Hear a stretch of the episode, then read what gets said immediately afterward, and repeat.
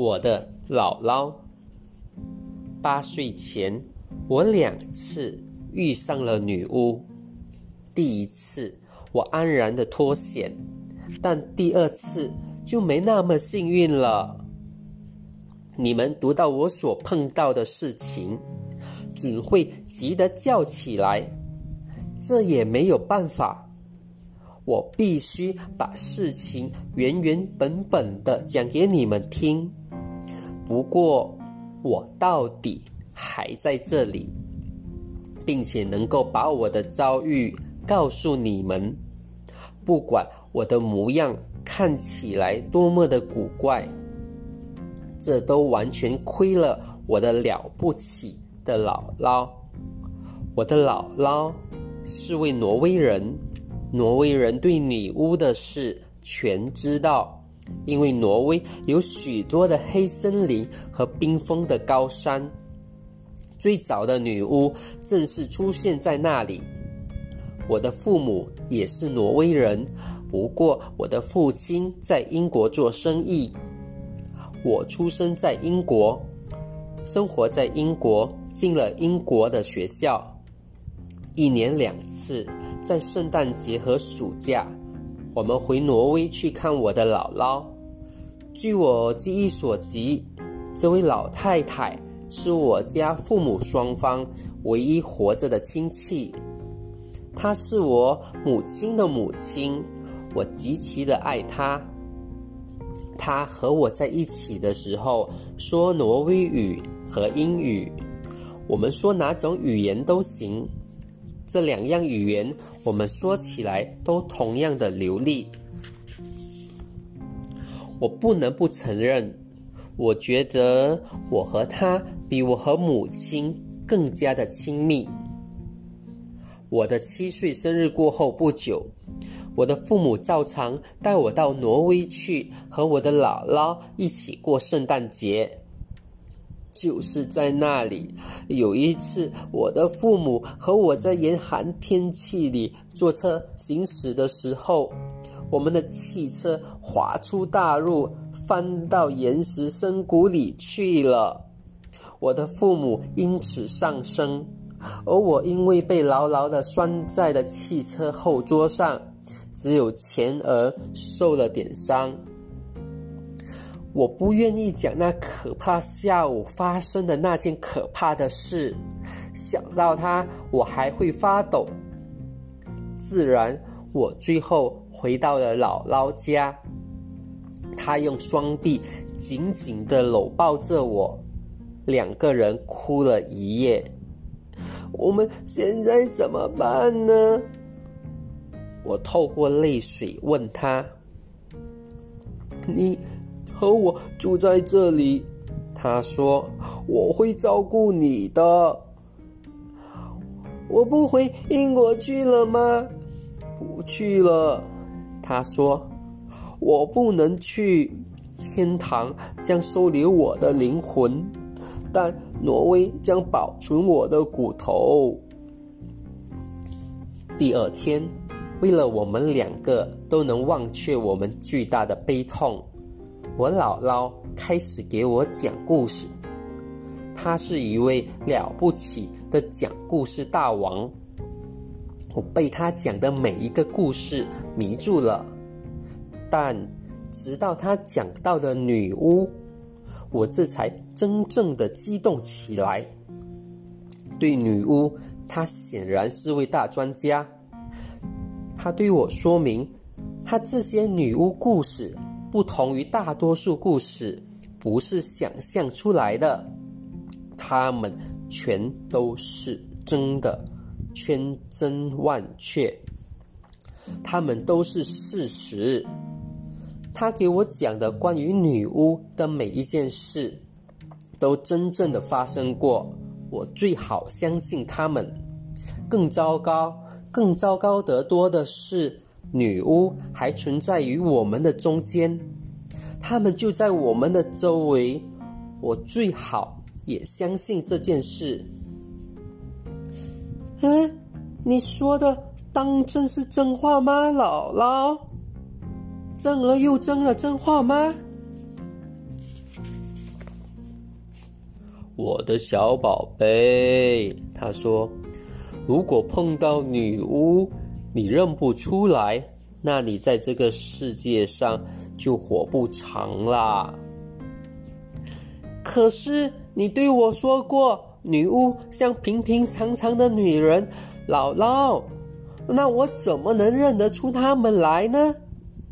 你必须好好的听我说。我姥姥说：“你必须记住我对你说的每一句话，即便做到了这一点，你也只能在胸口画十字，祈求上天的保佑，希望一切能够逢凶化吉了。”这时候。我们是在奥斯陆他家的大客厅里，我已经准备好上床去睡觉了。这房子的窗帘是从来不拉上的，透过窗子，我能看到漆黑的窗外，大雪飘落。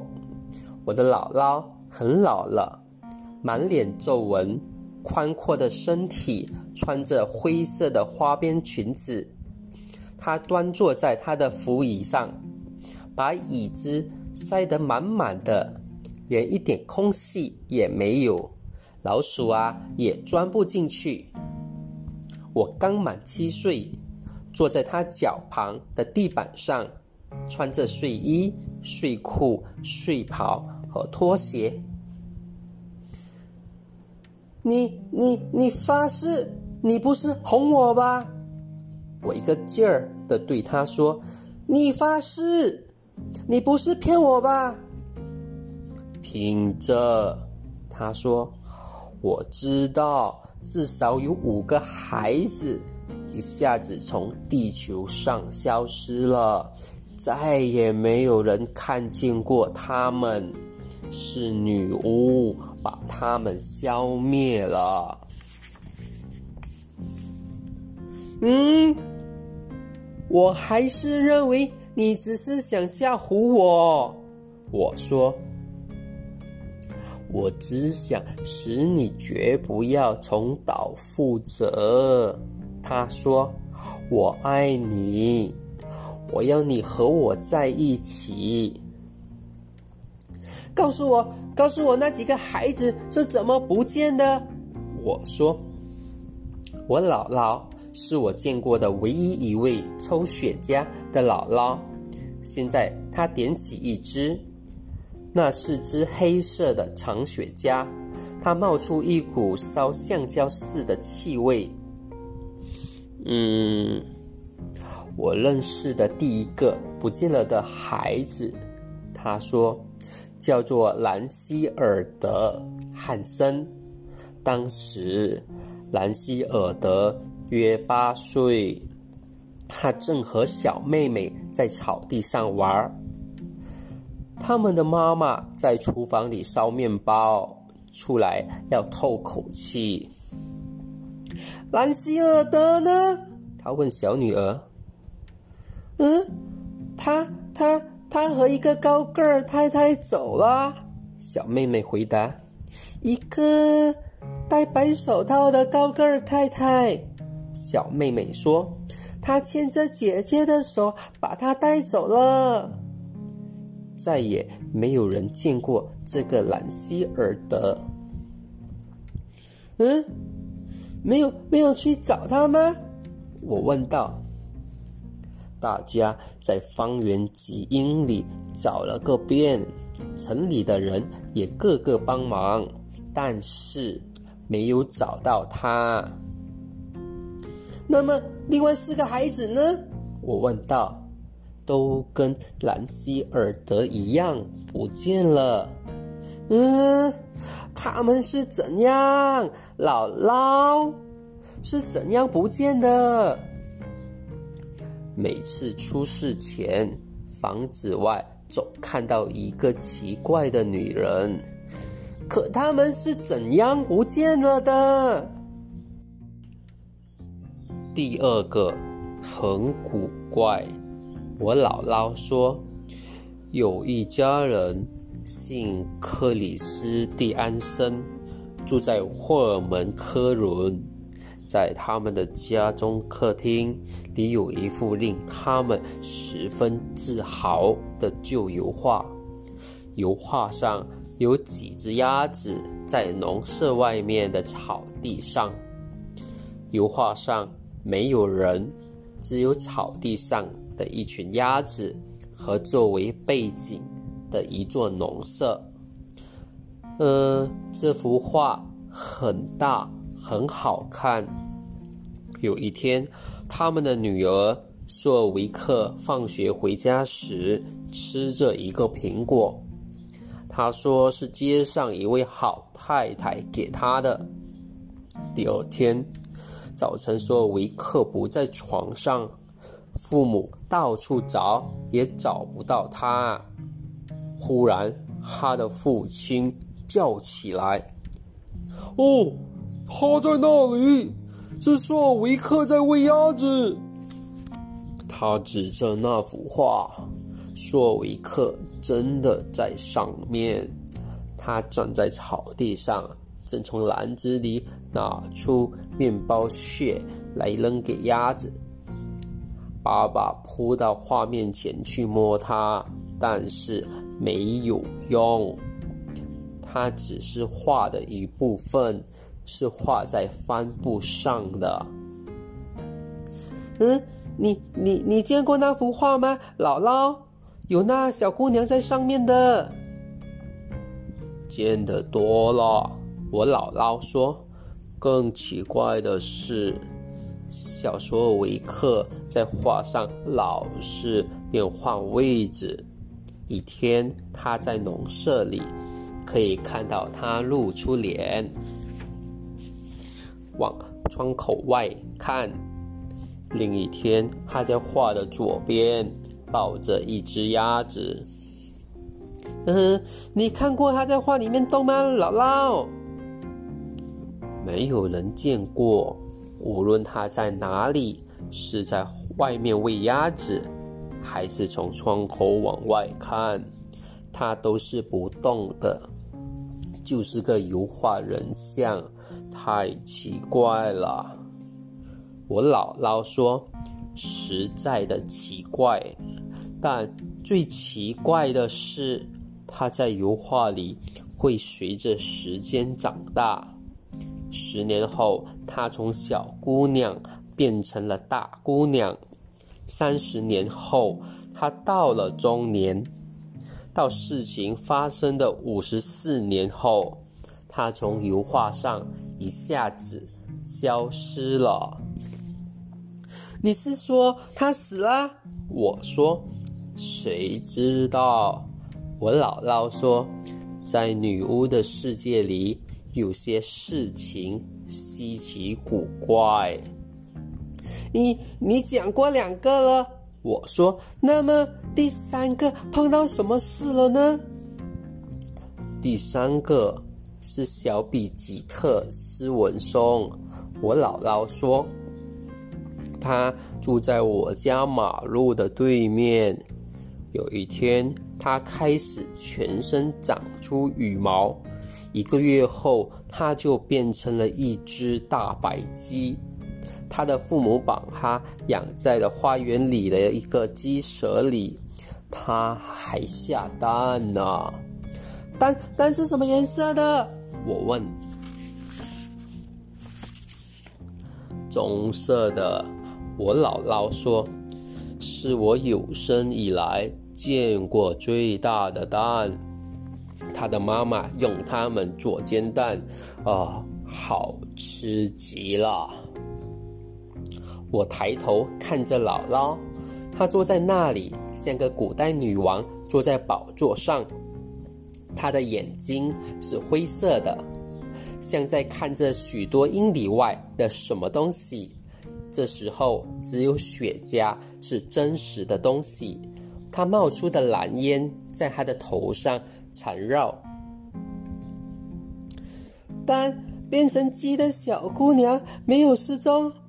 我说：“没有。”比吉特没有失踪，他活了许多年，下他那些棕色的蛋。你你刚才说他们全不见了。哦，那是我说错了。我姥姥说：“我老了，我不能把什么事都记住。”那第四个孩子又发生了什么事呢？我问道。第四个是男孩，叫哈拉德。我姥姥说，有一天早晨，他的皮肤全变成了灰黄色的，接着开始变硬，像个果壳。到晚上，他已经变成了石头。石头，我说，你是说真正的石头？花岗石。他说，你高兴的话。我可以带你去看它。他们仍旧的把它保存在房子里。他站在门厅里，像一个小石像。客人把他们的雨伞都靠在他的身上。虽然我还小，但是我不准备相信我姥姥告诉我的每一句话。但他说的言之凿凿。严肃认真，脸一点都不笑，连眼睛也不眨。我开始犹豫了。嗯，说下去吧，姥姥。我说，对，第五个是怎么样的呢？最后一个是怎么样了？嗯，你想吸一口我的雪茄吗？他说。我只有七岁，姥姥。我不管你几岁，他说。抽雪茄不会得感冒。第五个怎样了，姥姥？第五个，他像嚼好吃的芦笋那样嚼着雪茄烟头说：“那是件十分有趣的事。”他是个九岁的男孩，叫莱夫，正跟家人在海湾过暑假。这天，全家在一个岛上野餐游泳，小莱夫潜到了水里，他的父母在岸边看着他，觉得他在水下待的时间特别特别的长。等到他最后浮上来时，他已不是来夫了，他是什么呢？姥姥，是一条海豚，不可能啦！他不可能变成一条海豚，他是变成了一条可爱的小海豚。他说，而且极其的友好。姥姥，我说。什么事啊，我的小宝贝？他千真千真万确的变成了一条海豚了吗？绝对不假。他说：“我跟他的妈妈很熟，全是他告诉我的。”他说。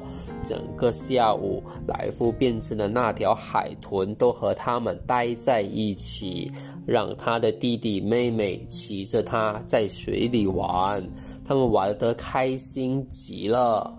后来，他向他们摇摇他的旗，就游走了。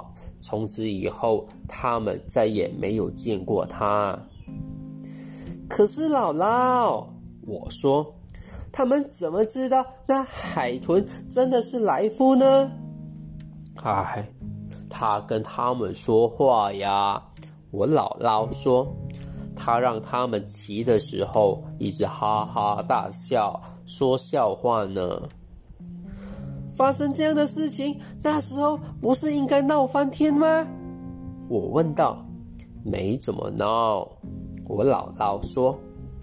你要记住，在我们挪威这这种事司空见惯，到处都有女巫。